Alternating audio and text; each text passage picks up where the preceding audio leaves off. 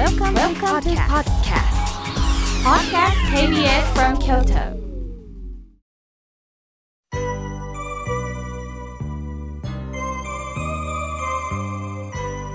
さあここからはたくさんのメッセージをいただきましたので順に紹介させていただきますまずはじめにファックスをいただきましたシュワちゃんさんありがとうございますいつもお心気持ちを和らげてくださって本当にありがとうございますさて妙慶さんはお花の長持ちのお話をされていましたが私は10円硬貨を2枚花瓶に入れています数日しますと効果が変色します。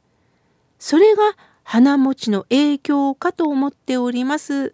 お金をこんな風に使用しますのは、点々点考えるんですけれども、まだまだ朝夕少しずつ冷えたり、日中との温度差がありますが気をつけてください。これからもよろしくお願いしますとのことです。シュワちゃんさん、ありがとうございます。私もあの、華道の学校に行っておりましたのでね、その時によくあの師匠からあの10円硬貨を入れたらぬめりが取れるよとはあの教えてもらいました。もちろん10円硬貨はお花がいよいよ枯れた時にはまたあの洗ってお財布の中に入れるのでねあのこういう役立て方もあるのかなと思います。シュワちゃんさんありがとうございます。お教えいただきましてリスナーの皆さん参考になると思います。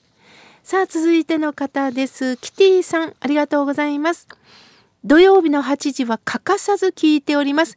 妙慶さん、おはようございます。父が10月21日で一周期を迎えます。どうしても悔いが残るのは父の臨終に立ち会えなかったことです。もう申し訳なくって、私も夜に亡くなったことで、私自身が心労で頭痛もひどくて、車で運転して病院に行けなかったんです。どうしてもまたタクシーで駆けつけようと思っても空車がなくって本当に今思えば苦しいです。何もできなかった親不孝者です。妙慶さんどうしたら楽になれるでしょうかとのことです。キティさん悔いが残りますね。その時はどうしても行けなかった。でだけども1年経った。今になってなんでだろうと思うんですよね。それはちょっと心に余裕が出てきたからこそ思えるんです。キティさん、当時はしんどかったんです。また、車も捕まらなかったんですよね。今、タクシーの乗務員さんがね、ちょっと少ないと聞いておりますので、あの、本当に予約がしにくかったと思います。そこで、キティさんにお伝えできるのは、臨終に立ち会えなかったかもしれませんが、お父さんがいよいよお浄土に行かれるということは病院からお知らせをいただいた時あなたは一生懸命お家で合唱したんではないですか？そしてあとは阿弥陀様が必ずお父様を引き受けてお救いくださってます。どうか安心してください。その場に入れたからもちろん安心もできるんですがその場に入れなくっても必ず阿弥陀さんが必ずお父様を浄土へと導いてくださってますので安心してください。さあ続いての方です。えー、まゆみさんありがとうございます。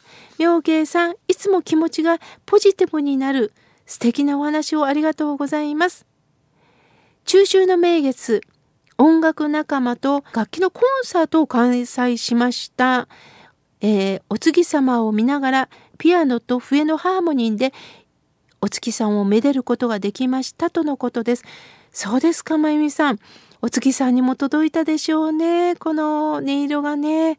ああ、いいお時間を過ごされたんですね。こちらまで伝わりました。ありがとうございます。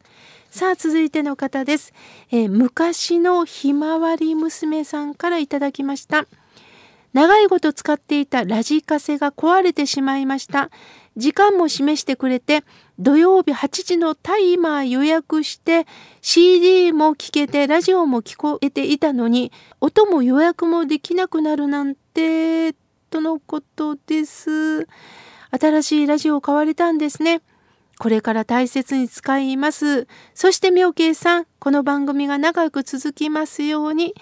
ありがとうございます。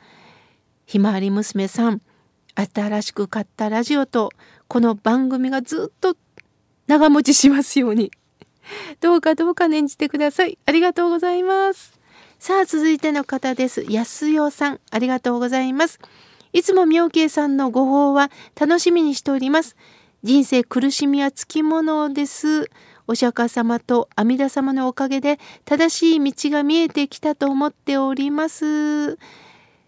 先日少し人の親切を無駄にするところでした。邪心はいけませんね。気をつけたいと思います。とのことです。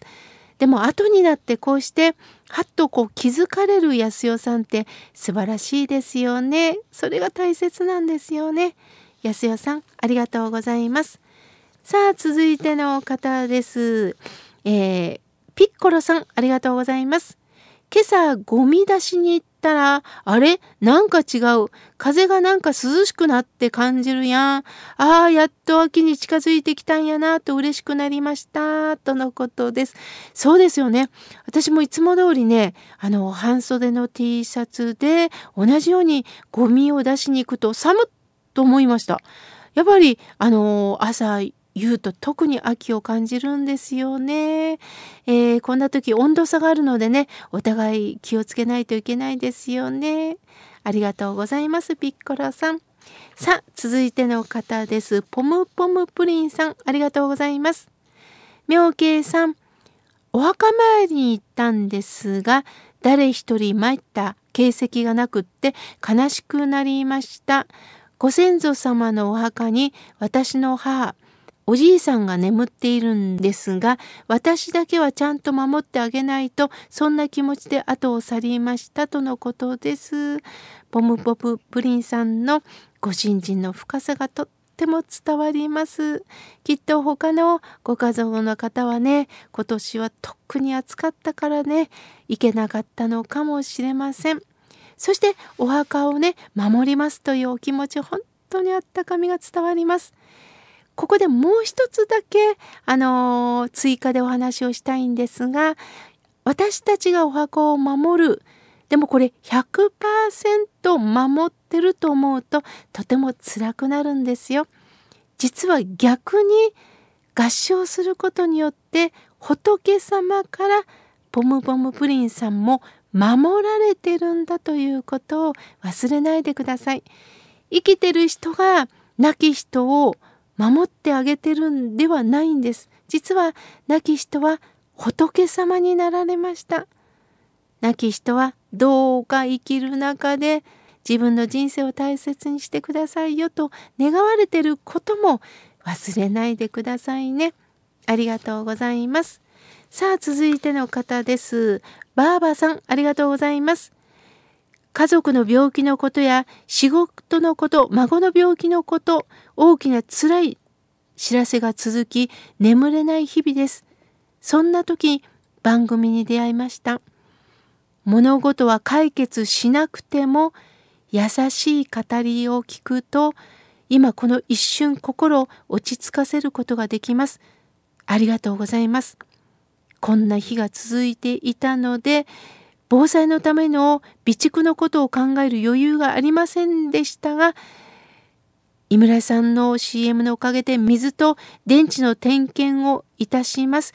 そして、井村屋さんの備蓄羊羹を聞いて初めて知りましたとのことです。ご応募くださったんですね。ありがとうございます。でも本当バーバーさんはね、あの感性の豊かな方ですよね。私がすごく感銘したのはこの直接問題は解決しないんだけども妙慶さんの優しい語りを聞くと落ち着くことができるとおっしゃった。そうなんですよね。私たちが抱えてる問題がすぐ解決できるわけではないんです。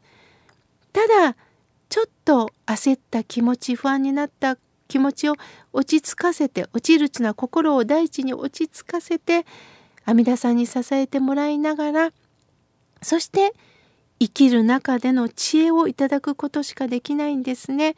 それをばあばさんは感じられたんだなと思っております。ゆっくりと落ち着くことによってあそっか今日からこのようにして生きていったらいいんだなということを考えていただけたらと思います。ばあばさんプレゼントが当たりますようにこれからもよろしくお願いいたします。